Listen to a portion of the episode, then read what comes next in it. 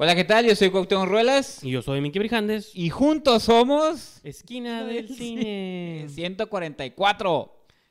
Sí, en el episodio de hoy vamos a hablar de tres películas. Seguramente ya vieron en el título o en la barrita. Que ah, no, todavía no aparece la barrita.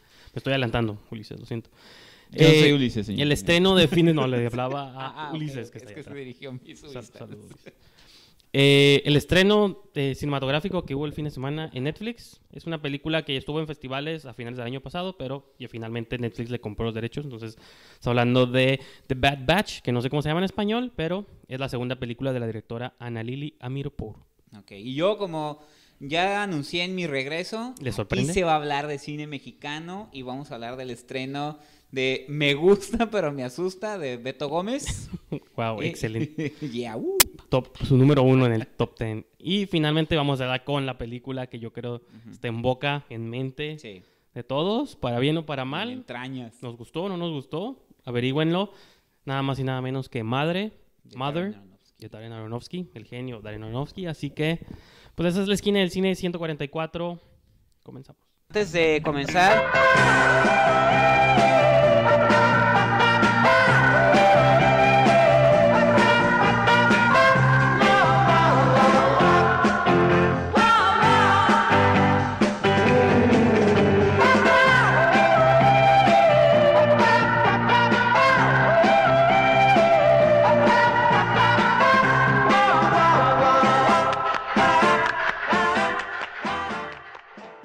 Pues como te comentaba, Cuauhtémoc, y a ustedes, querida audiencia, este fin de semana no hice nada más que ver Madre una segunda vez y ver un maratón de The Flash, Gotham, se La- puso al día. la serie animada de Batman, de Animated Series, si la recuerdan. Pero también me di tiempo. Ah, vi Lego Batman. Me- fue maratón DC, ¿no? Excepto Mother. Pero dentro de todo ese maratón de entretenimiento, palomita y basura, vi una película que se estrenó. ¿Vio el- más basura? vi- no sé, quizás sí, quizás no. Eh, es una película que la estuvieron anunciando en Netflix. Bueno, lo más que hace Netflix es poner banners. Entonces vi el banner de que gran estreno, la película llamada The Bad Batch, que tuvo su ronda en festivales, hizo ligero escándalo, sobre todo por el tema del canibalismo. Que si se acuerdan de Raw, una película que no me acuerdo si comentamos aquí en este programa o no, pero. Ay, no, no. No, fue como en un top pero 5 sí, que hicimos, como de lo que iba del año, creo. Entonces, era como esta idea de una película, digo, no, no se parecen, pero una película dirigida por una mujer, con una protagonista también femenina, que tiene, que toca temas del canibalismo. La otra era más, es más como un drama de horror, y esta era más como un horror surrealista, ¿no? Ujú. Entonces, tú sí viste Raw, ¿verdad? Sí. No. Entonces, esta movie, pues, tenía ganas de verla, sobre todo porque es la segunda película de esta directora, Annalili Amirpur, se llama, no sé si estoy pronunciando bien. Es como américo-israelí, ella, Ujú. la directora. Entonces, su primera película fue un hit, hitazo indie en blanco y negro, sobre una, sobre una vampiresa, pero en, en Irán, ¿no? Que era Ah. como esta, esta, esta hablada en iraní, en farsi, no cuál es el Que idioma. realmente no filmaron Ajá. en Irán, ¿no? No, Pero- eh, fue los- pero era como Sí, darte sí, sí. este, como esta yuxtaposición cultural de hasta de lo blanco y negro y todo. Entonces, como que causó un boom, eh, pues el hit indie del momento, ¿no? La infante terrible, ¿no? Es como ese tipo de cosas. Entonces, obviamente, cuando llega un director así de golpe, yo in- incluso me atrevo a decir que Julia de Ocorno de Raw, Se seguramente, mucho. seguramente todos vamos a estar pendientes de cuál va a ser su, su siguiente película.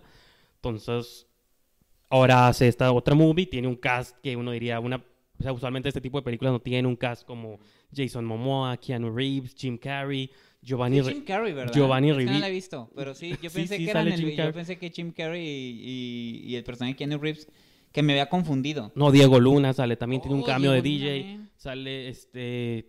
¿A quién está mencionando? Giovanni Ribisi. Que Ah, creo que sí es él todavía lo, lo creeríamos más su Ajá. participación ahí, pero tiene como este megacast. Y entiendo a cierto punto por qué saldrían en este tipo de películas que, digo, seguimos como en la vena de lo experimental, artístico y a esa que La color. carrera de Jim Carrey también. No, sí, él ya lo ha que lo... pagadona, ¿no? De hecho, en la película sale como de homeless. Yo dije, ah, mira, lo están grabando saliendo de su casa. Ah, no, es un personaje, ¿no? Porque sí, sale como barbado, como en su carrito de mandado. Bueno, ¿de qué, ¿de qué va el plot? El disque plot que tiene. O sea, la película sí me te arroja como a un mundo post-apocalíptico, según nunca te explican, pero es desértico, tipo Mad Max, sin autos, pero la gente deambula y hay como una comunidad de caníbales. Hay como una comunidad de caníbales que pues, ah, ok, bueno, hay como una reja que separa como a los, ¿cómo dice? A los limpios, a los puros, de A los, salvajes, de los, de los civilizados. infectados. Ah. Como que la película empieza cuando arrojan a la protagonista a Ah, la calle, bueno, al desierto. Se le encuentran un grupo de caníbales y le arrancan así salvajemente un brazo y una pierna, ¿no? Y se lo comen. Entonces, desde ahí la movie te está arrojando como, ah, voy a seguir la historia de esta chica y su supervivencia. Que si va por ahí, digo, yo estoy como ligeramente ambiguo con la movie. Tiene muchos elementos que me gustaron, sobre todo los más surrealistas. Digo, la directora en una entrevista hábilmente, cuando le preguntaron qué le había inspirado, mencionó el topo de Jodorowsky. Entonces, Ah, creo que sí es muy obvio, Vamos a pero... sonar muy surrealistas este programa. ¿eh? De- y de hecho sí, como que en mi mente hubo como muchas similitudes con la tercera película que vamos a comentar. Seguramente la suya, la suya también tiene No, no, no, deje- no. dejos Sí, surrealistas. un poco, un poco sí. pues. en México dice que todo es surrealista Todo aquí surrealista. naturalmente, ¿no? Entonces, eh, hay, hay elementos que me gustan. Entonces, bueno, acá a la chica le, pues, la- le cortan un brazo, una pierna, se logra escapar, semi-spoiler, pero pues es la protagonista, supongo que no iban a imaginar que le iba a pasar algo. La chica esta que trae el short amarillo con Sí, una happy face en el póster, eh, como copia de Watchmen, ya es que la happy face. Entonces, Del comedian. y es como la odisea que ella hace de ese pueblo a otro para salvarse, y en ese pueblo como que más o menos se recupera y emprende como una especie de misión de venganza. Mm. Pero en esa misión se topa con una niña que es la hija de Jason Momoa, pero como que Jason Momoa la perdió a la niña, entonces la otra se encarga... O sea, la muchacha está cuidando a la niña con, que trae un conejito, mientras el Jason Momoa está buscando a su hija también. Entonces se empiezan a encontrar como una serie de personajes extraños. Ahí se encuentran a Jim Carrey, se encuentran a Keanu Reeves, que es como un... Estos, Como estos líder, líder espiritual así del po- post-apocalipsis. Diego Luna como un DJ de música techno. Entonces, y al final, esas cosas que a lo mejor ustedes, si ustedes están diciendo, oh, qué chingón suena eso, pues la movie es para ustedes. Y ustedes están diciendo, suena muy pretencioso y muy mamón. Pues sí, es también, también. ese es, también es eso. Entonces, eso es lo que me tiene a mí como a la mitad la película. Creo que tiene elementos visuales que me gustan, pero realmente es nomás eso. Una niña, una chica, una adolescente deambulando, imágenes mundo, cool, cámara lenta, música pop, así como curada. Y ja, Keanu Reeves como este líder espiritual. Y están curadas las imágenes. O la chica usa ácido y te pone un Ah, momento medio trippy. Pero es ok. Pues está bien. O sea, no en su casa por la Pues sí, es. Pues, ajá, a lo mejor haberla visto en el cine hubiera sido otra experiencia. Creo que la, la directora a lo mejor tenía mucha presión como por entregar una movie. Logró reunir un buen cast, pero pues no sé qué tanto. Creo que realmente no tenía ni- una idea clara de lo que quería hacer. Yo siento que nomás. Digo, sí, a lo mejor sí vio el topo y se mega influenció, pero eso también es de pronto como de medio estudiante de cine, ¿no? Como Entonces, vamos a hacer algo tripeado. y- Entonces esta película se suma a la ola de producciones bastante fallidas que está soltando Netflix. La verdad yo no sé qué está tratando Pues de yo no sé si falla. eh, Hay muchas. elaborar en Death Note, aunque usted diga que no es Ah, una porquería. Está curada. Este, han sacado muchas Pero bueno, es diferente. muy Death Note sí fue producción de Netflix. Esta película, Ajá. La, Netflix tiene como dos rutas. Ah, o produce desde sí, cero. como la de ya no quiero vivir en este mundo nunca Ajá, más. veces- Esa era una compra que Netflix Sí, hay veces que hizo. producen Ajá. desde cero, hay veces que ya está Ah, hecha y nomás. Bueno, son estas decisiones erróneas que está tomando Netflix, pues. Esperemos que con la que viene de Stephen King de Mike Flanagan ah, no, sí, cierto. no continúe. esperanza esta. con Mike que, Flanagan. que de hecho creo que ya es este viernes, para cuando ustedes vean este programa, sí? dentro de dos días, Ah, ok, 29 entonces hay que de septiembre, sí, sale ya este Gerald, nuestra reseña. Gerald's Game, seguro, de hecho no estaría Sí, mal sí. que la reseñáramos aquí próxima semana. Gerald's Game, que es adaptación de Stephen King de este, ¿cómo se llama? De, de- por uno de nuestros directores que nos gusta Mike mucho de Flanagan. terror, Mike Flanagan.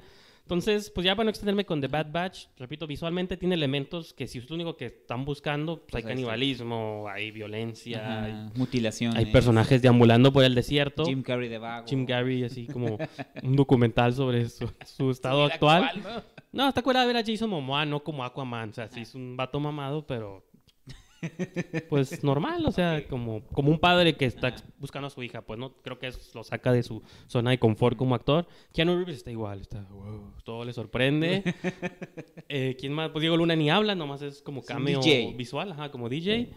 Y no me acuerdo qué otros. Ah, Giovanni Ribisi también sale. Es que todos son personajes raros, Ah, es ok. que es eso. O sea, sí entiendo la influencia del Es como topo. el topo, ajá. Hay una entrevista como Sí, de media hora. Alfonso Oro en el topo. y- Hay, hay como una entrevista de media hora de- con la directora ¿Ahí mismo? En no en YouTube hay, Ah. un- hay una entrevista en la película no es indulgencia Es parte de, van ¿no? a verlo ¿no? no, en- no me acuerdo ay, no me acuerdo quién hizo la entrevista perdón pero es un video como de media hora ahí donde desde que ella dice oh me influenció mucho el topo de Alejandro Jodorowsky dije ah, ya Ya, me Ya sé- todo. ¿no? ya sé que le gusta Y digo, eso de pronto se me hace a mí medio de estudiante de cine, como influenciarte por esas cosas que ya, o sea, empuja más la vara, pero puede que sí se haga algo para ustedes. O sea, hay música de The Antwoord y cosas así. Entonces, repito, como tiene un poquillo más cosas que me gustaron, visualmente le pondría tres estrellas, pero está entre las tres estrellas y el 2.5, o sea, justo a la mitad. Dos y medio. No es ni una obra maestra, pero...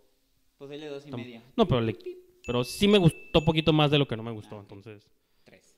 Tres. Ok. Pero pues eso es mi opinión de Bad Batch.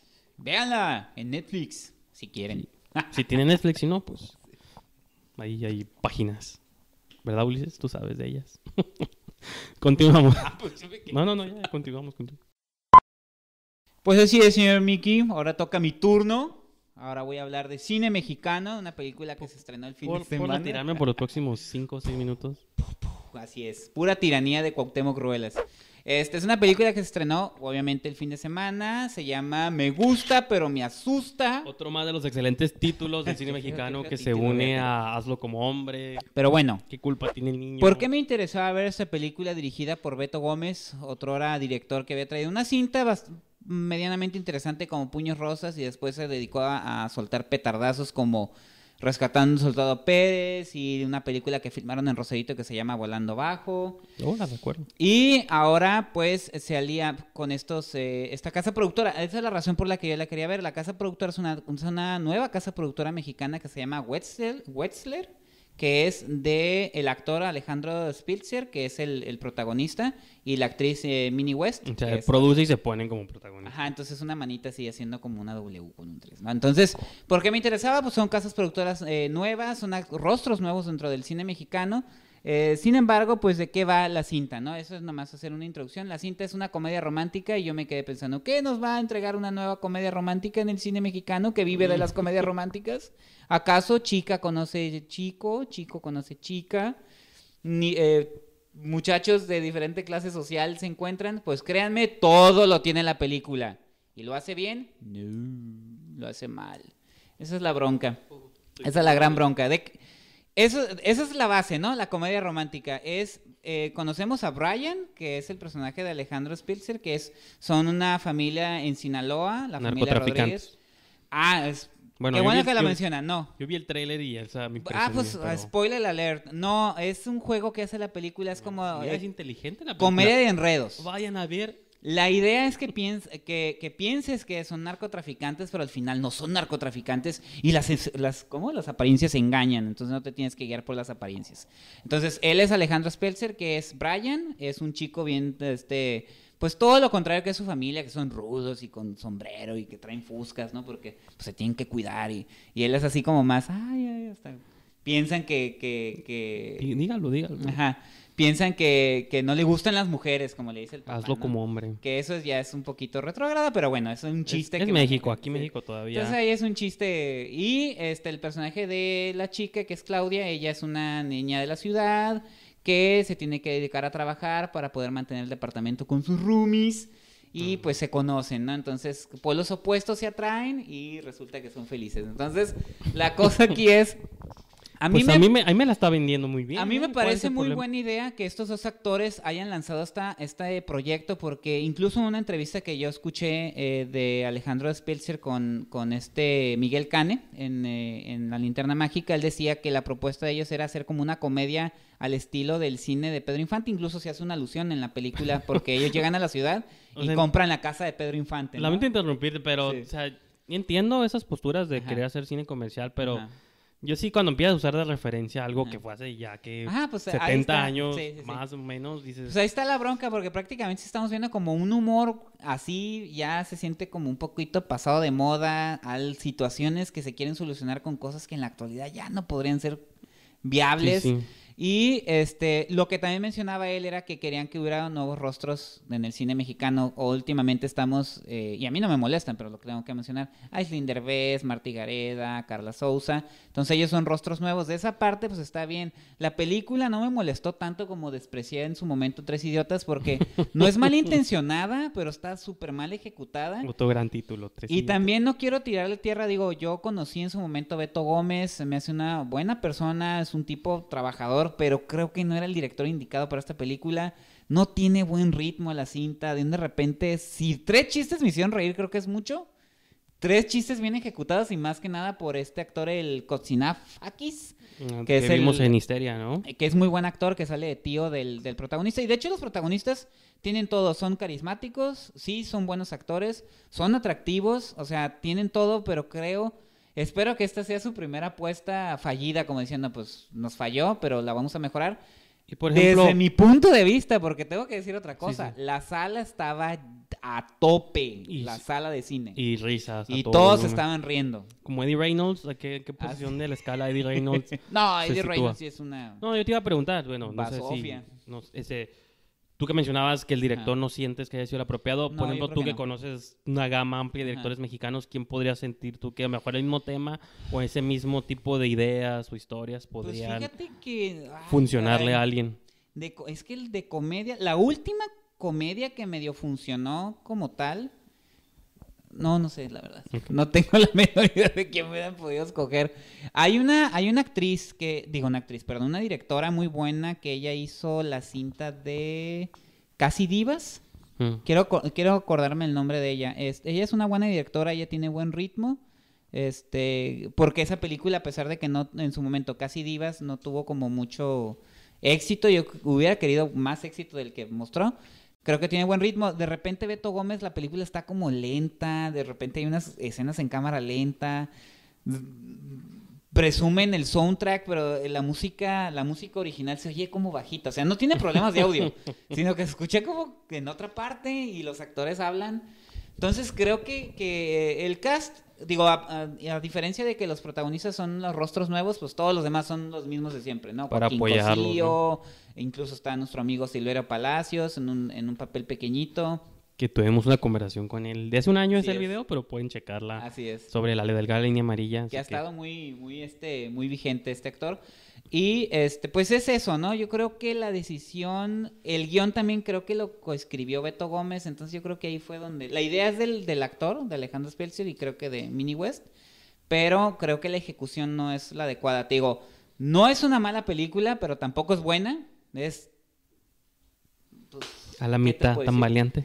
Más, un poquito más abajo de la mitad. Yo creo que pasa de panzazo, sí, la película. Pero creo que la situación como está ahorita en el país le puede beneficiar porque mucha gente sí está queriendo como ir a ver películas para divertirse nada más. Y como- creo que es un mal fin de semana para películas Ajá. emocionalmente divertidas Yo, o, sé, yo o no que la entonces- respuesta a la película fue esa, ¿eh? Como que la gente no quería ver cosas dramáticas en este momento. que no- Entonces, la única opción serán It, Madre, que No, ahorita van olvídate, a escuchar sobre... entonces, pues, Y pues pareciera que funcionó. Digo, estuvimos, nosotros cuando vimos Eddie Reynolds era una función de... ¿Era de prensa, no? ¿O era Sí, previa? era, ajá, pues. era previa. Y esta sí es una función normal. Estaba, digo, estaba a tope, todos estaban riendo y todos salieron felices. ¡Ay, el muchacho! y- y- y- Se ¿no? quedaron juntos, spoiler. Ajá. Ah, Pues, sí, pues, todo, todo, o sea, Pues, pues le atiné y sin haberla visto. ay, Sí. sin verla, ya saben, es un ABC de la comedia romántica. Entonces, Van a hacerlo funcionar al final. pues te digo, no está, no es malintencionada, nada más por eso les doy dos estrellas y nada más les doy dos estrellas por lo que están pretendiendo hacer este Alejandro Spelzer y Minnie West. Creo que es bueno traer uh, rostros nuevos al cine mexicano. Nomás, y, pues, échenle más ganitas al guion, ¿no? Y, y consíganse otro director también.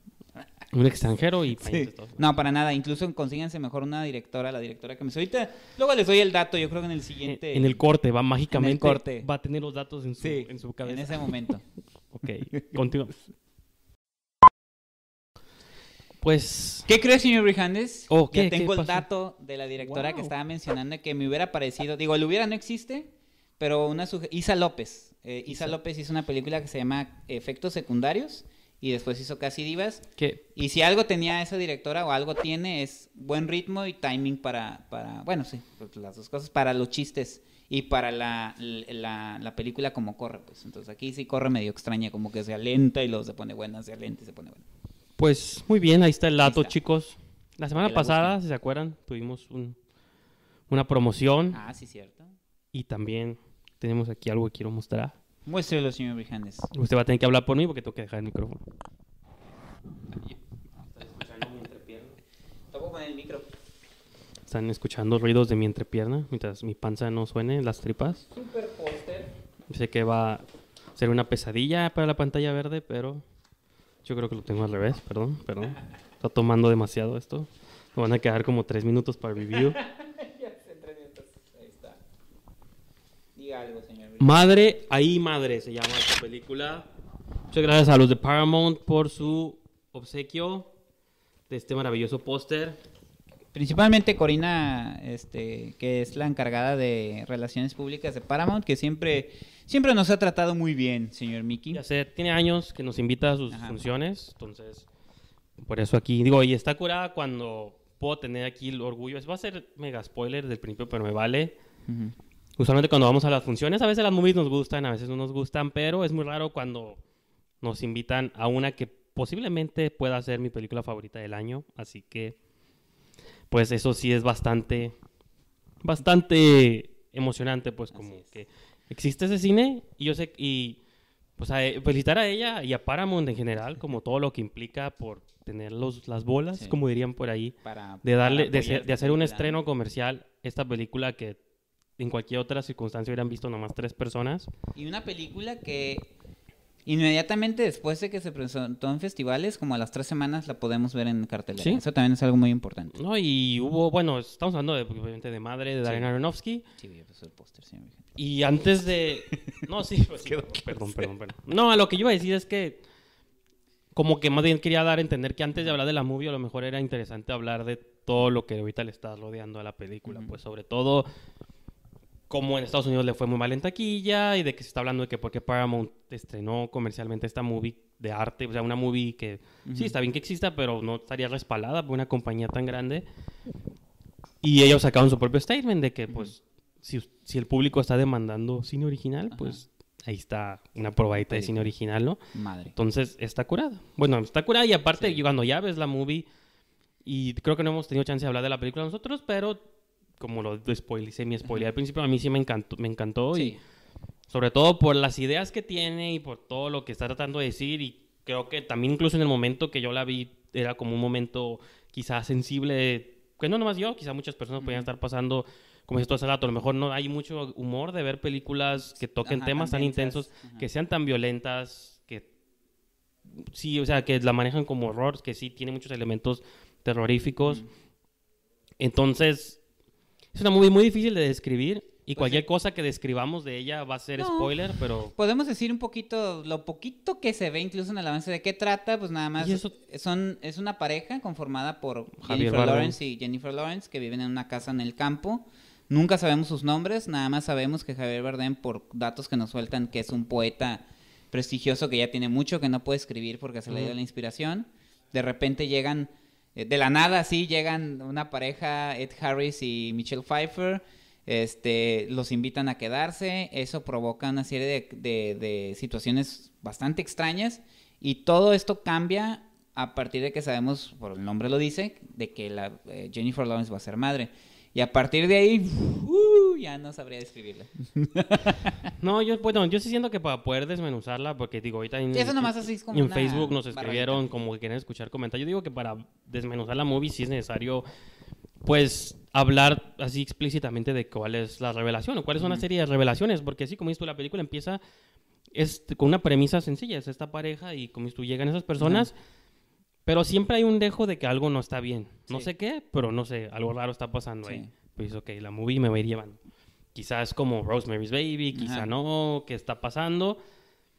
Ya llega un punto donde tú empiezas a dar cuenta de que no está entre que es chiste, tomada de pelo, es surrealismo, es absurdismo. Y luego las cosas empiezan a elevarse, perdón, y ya cuando llega un momento donde se empieza a reunir un montón de gente en la casa después de un funeral, bueno, de como... Es que nada es lo que es, todos son como analogías, representaciones de cosas. A mí lo que me gustó, te digo, no se me hace una tomada de pelo de parte de... No, no, de que se pudiera empezar a sentir... Ah. No, la gente se puede incomodar. Y sí me tocó gente que se salió de la sala. Es que en la sala me ha tocado, yo la vi dos veces, la vi el día que nos invitaron y aparte la quería ver otra vez fin de semana.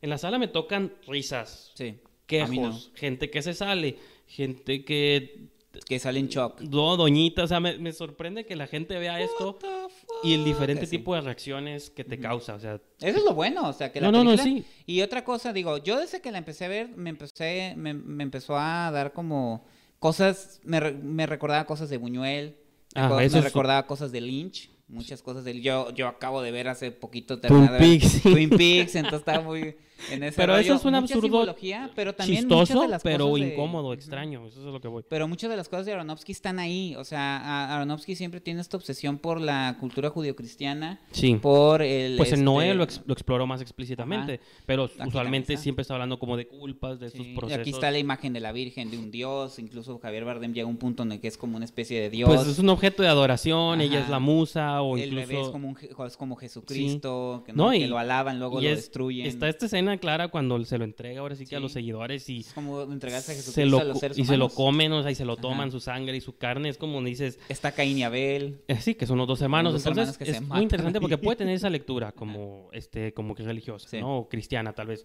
Luego también está la lectura de la, madre- de la naturaleza, donde Jennifer Sí. Lawrence representa a la madre naturaleza. Ajá, y nosotros los humanos Nosotros somos los, los invasores que o sea, llegamos con nuestra violencia, nuestras, nuestras imprudencias, nuestras nuestras imprudencias, obsesiones.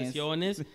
Y ella nomás quiere que la dejen en paz, pues, ¿no? Entonces... No, y luego también ella está así cuidando mucho la casa y que Kate Sí, sí. Mara sale, ¿no? Y un pedacito. No, sale Kristen Wiig. Bueno, tú, pens- no sé si sale ella, pero me acuerdo que sale Kristen Wiig. Que que- están unos chavos subiéndose a la cocina. Ah, se parece mucho, pero no Ah, creo que sea. Ah, y, la- y- y ella está así como desesperada. Entonces, ese tipo de representaciones eh, te puede decir muchas cosas. Yo lo que decía en algunos comentarios que llegué a hacer de la película es, no es buena en el sentido convencional, o sea, es una película que se tiene que disfrutar más con las entrañas, con las vísceras, que estarla razonando. No traten de estarla razonando tanto porque se nos van a desesperar. Es una película que a pesar de que está contando una historia obtusa, es intuitivamente coherente por lo que estamos diciendo. No es aburrida porque estás intuyendo ciertas cosas, porque igual, si conoces la obra de Aronofsky, sabes que está obsesionado con estas cosas, pero también entiendes que está hablando sobre la obsesión, sobre la devoción que puede tener una persona sobre otra, y, Y- también el proceso creativo. No, y está hablando. fin de cuentas, es un yo proceso siento creativo que del poeta. hasta cierto punto él también se está quitando un poco el velo como persona. Yo creo que está expulsando demonios. Yo cuando, ahí. cuando le vi la segunda vez me di más cuenta. Yo estaba escuchando un podcast que se llama Filmcast, que hoy- me encanta ese podcast, es americano.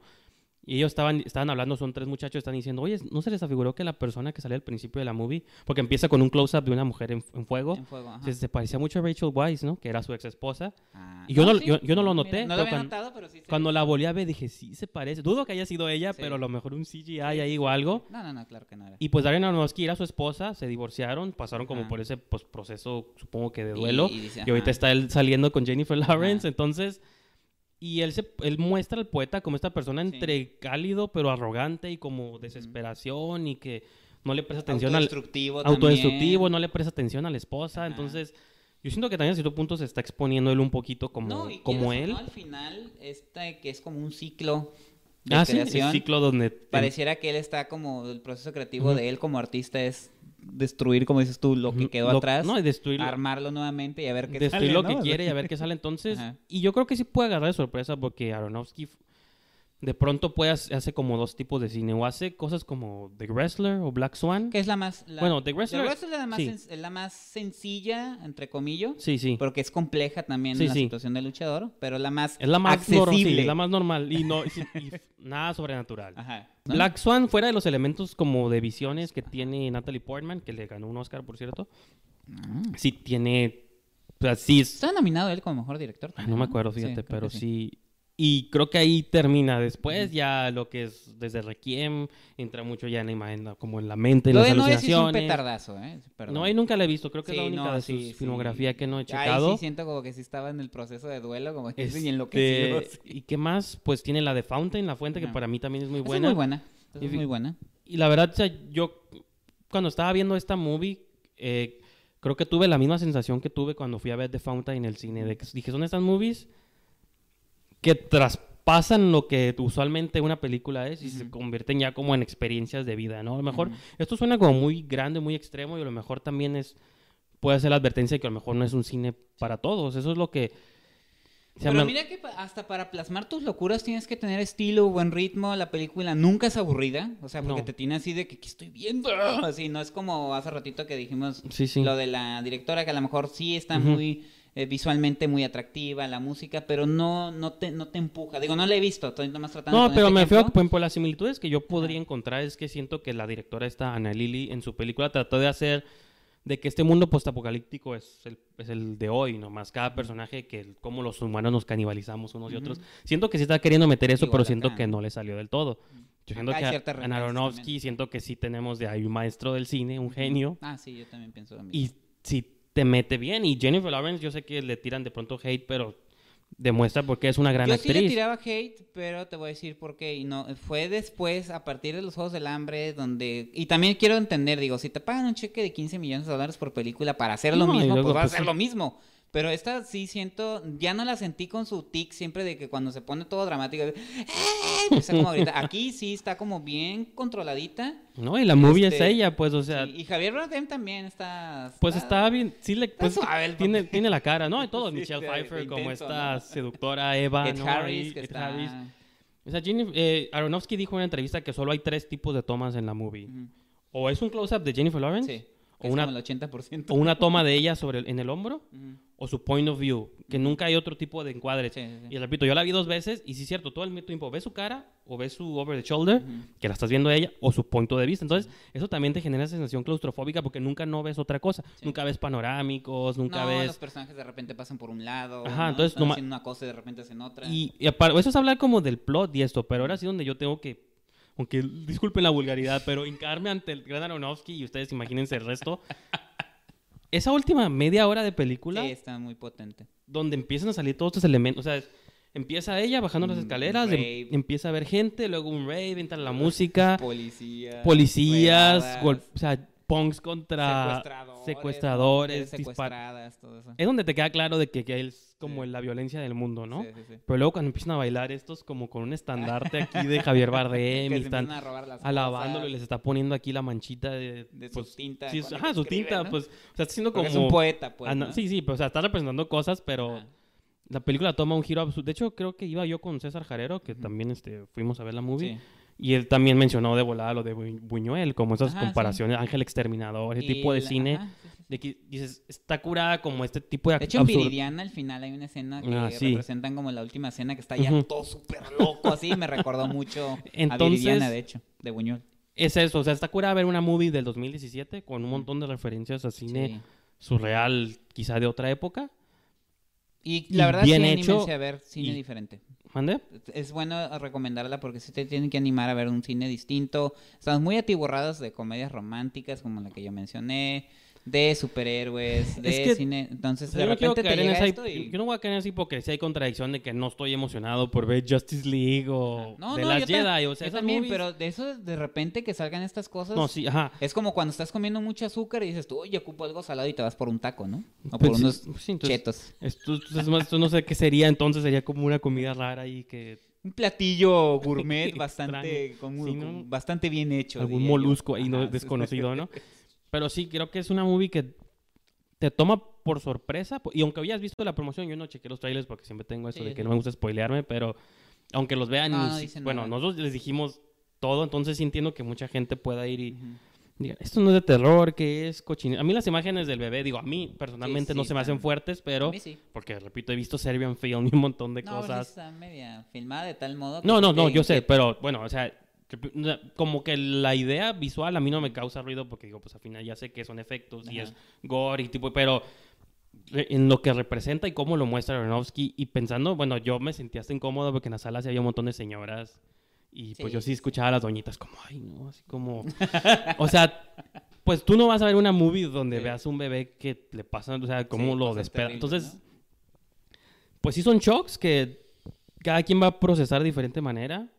Digo, y eso se puede como traspasar a la realidad de que cualquier cosa reciente que pueda haber pasado, como cada quien lo está procesando un duelo diferente. Obviamente, entre más cerca estás de una catástrofe, puede que te llegue más directo, si estás más lejos, lo mejor en la distancia, pero siento que el estado de ánimo, sobre todo ahorita, como mexicanos, puede que estemos, sí, justo en el No momento, el mood. en el día que yo la vi, sí fue como un shock. Después de estar viendo tantas imágenes de destrucción, ver una movie que hiciera, de pronto si hay una escena donde Jennifer Lawrence hace que se destruya el piso, Ah, destruya, sí. perdón, el piso y cae como la casa. Dije, no, o sea, yo sé que pues no tiene nada que ver, pero uno en su mente de pronto hace asociaciones, pues, Ujú. pues el destino, las coinc- coincidencias, yo qué sé. Entonces, creo que es una movie que extrañamente también puede servir como eso, para sanar, para pensar de pronto en otras cosas y pues, incluso puede hacerte quizás reflexionar sobre ti mismo, sobre cómo tratas a los demás. O sea, no me imagino las madres que pensarán cuando vean esta Sí, movie. sí.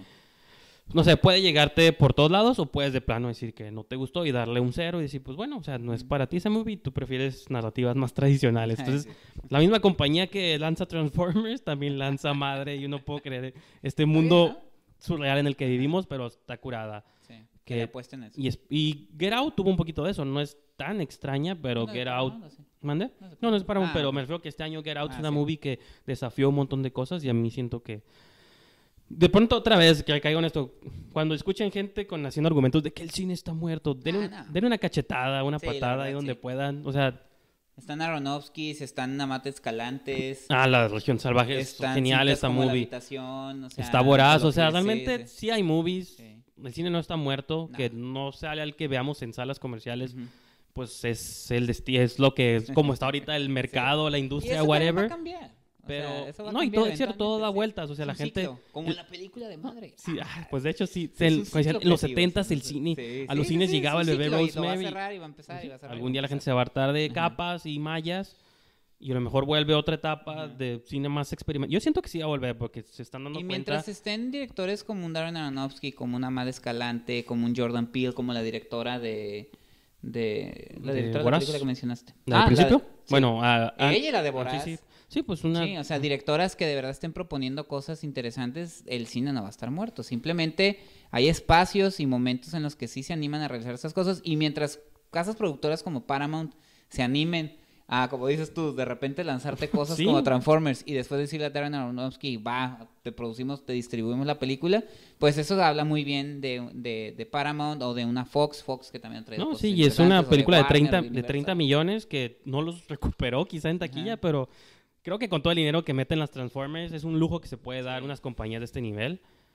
De decir, ok, Simón Michael Bay, tú le estás pagando la O de hecho, película a, en televisión, Aronofsky. Showtime que le está pagando Ah, sí, a Twin Peaks, a, a, Lynch. Lynch, pero... Pero pues, después de las ventas que hacen con las peleas de... sí, ¿qué te ah, pues de de hecho de... bueno, Mayweather contra Mayweather, McGregor, Canelo, dices tú, pues se pueden Mayweather. dar el lujo de producirle la serie Entonces- a David Lynch si lo quieren, ¿no? Pues sí, entonces está curada que haya estos balances. Entonces, pues, digo, supongo que predicen qué calificación le voy a dar. Cinco estrellas. Cinco Le estrellas. daría también. 100 si pudiera, pero no. Sí, cinco estrellas. Tiene toda la Muy merecidas, la verdad. Cinco estrellotas. No le sorprenda si sea mi película favorita del año o quién sabe Justice League. Así que Ajá, puede ser. pues, igual es surreal, ¿no? Hay un hombre que sale del agua y luego un cyborg, ¿no? Y Wonder Woman. Pero Wonder bueno, Woman. ok. Y pues yo creo que esto ha sido de todo este. por el episodio de hoy. O menos que ibas a decir algo No, más. no, de la película ya. Cinco, cinco estrellas, creo que se ha dicho lo suficiente. Así es. Ajá, fans del cine, denle oportunidad porque no sabemos cuánto durará tampoco salas. Y pues no sé, su... No creo esto, yo creo que esto ha sido todo por hoy. No sé si quiera dar Sí, sus eh, credenciales. pues nada más eh, invitarlos a Facebook en esquinaelcine.com, en Twitter en arroba esquinaelcine. Y nada más quería mencionar algo, este, la situación que estamos viviendo ahorita en México está muy difícil, pero vienen momentos más críticos.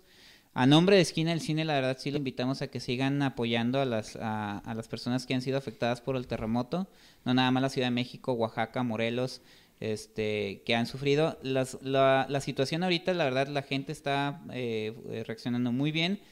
Han surgido muchas cosas malas, la verdad. No voy a mencionar cuáles, ustedes ya saben cuáles. Esas cosas negativas déjenlas de lado, enfóquense en lo positivo. Si ustedes quieren donar de buena fe, si ustedes quieren apoyar de buena fe, eso es lo que cuenta. En Esquina del Cine tenemos en la página de Facebook eh, eh, una lista de centros de acopio. Eh, también publicamos para la gente que a lo mejor no puede dar físicamente. Yo les recomiendo que también donar dinero es una es muy importante porque les digo Pues, la reconstrucción la reconstrucción de la ciudad, la reconstrucción de Oaxaca, escuché eh, de buena fuente que en Oaxaca se destruyeron alrededor de 60 mil este, casas. Eso es una cantidad que no, no, o sea, no, no tengo. Al año creo que las constructoras hacen 2 mil casas, imagínense el- la magnitud. Entonces, de, hay muchas maneras de apoyar. Dejen de lado lo malo, enfóquense en lo bueno y creo que, creo que la ciudadanía ha, ha reaccionado muy bien. Y también el gobierno, ¿eh? El ejército, mis respetos. Y un, un beso a Frida, la perrita de la Marina. Ah. que son muchos, ¿eh? Pero nos enfocamos con Frida. Esta Frida es la que sí existe. Este, enfóquense en esas cosas buenas. Y este, nada más es a título personal, creo que también de usted, señor Brijanes, de Telenú de Esquina del Cine, sigan apoyando. Vienen momentos muy críticos para, para, esta, eh, para nuestros conciudadanos, para el país, entonces hay que enfocarnos en eso, ¿no? Nada No, y más. que de pronto, digo, a lo mejor, pues nosotros tenemos que hacer un programa de cine porque, Sí. de entrada porque nos gusta. Y porque sí quisiéramos que también ustedes se entretuvieran un Y poco porque el esto. entretenimiento, pues, es parte, es como tratar de balancear Ujú. una cosa, el lado que es importante, pero digo, es- si por ayudar o algo no van a ver una movie, creo que el cine puede esperar, Sí. ¿no? Realmente, pues, películas Pero también es importante, y mira, qué bueno que lo mencionas. Digo, nosotros lo mencionamos ahorita al final, nosotros sí queremos ser parte este, de que se entretengan con algo. El cine también, el teatro, eso son, son cosas que la gente va a buscar eventualmente para em, eh, este, pues distraerse un poco, ¿no? Sí. No tiene nada de malo, no lo piensen así, al contrario, entonces nada más podemos hacer las dos cosas, Entonces, eh, de mi parte, señor Brijandes, usted, perdón, eh, sus redes. No, está bien. Me pueden seguir en Twitter y en Instagram, arroba Brijandes. Como dijo él, pueden seguir en Esquina del Cine para obtener toda la información que le acaba de mencionar. Y pues información del programa también. Este, tenemos la página esquinadelcine.com, telenu.tv, que es donde pues está este programa. Y hay otros programas más, como el Peliculeo, Marcador Local, etc, etc. Y pues sí, yo creo que eso es todo por el día de hoy. Nos estaremos viendo la próxima semana con más movies y más sorpresas. Hasta luego. Música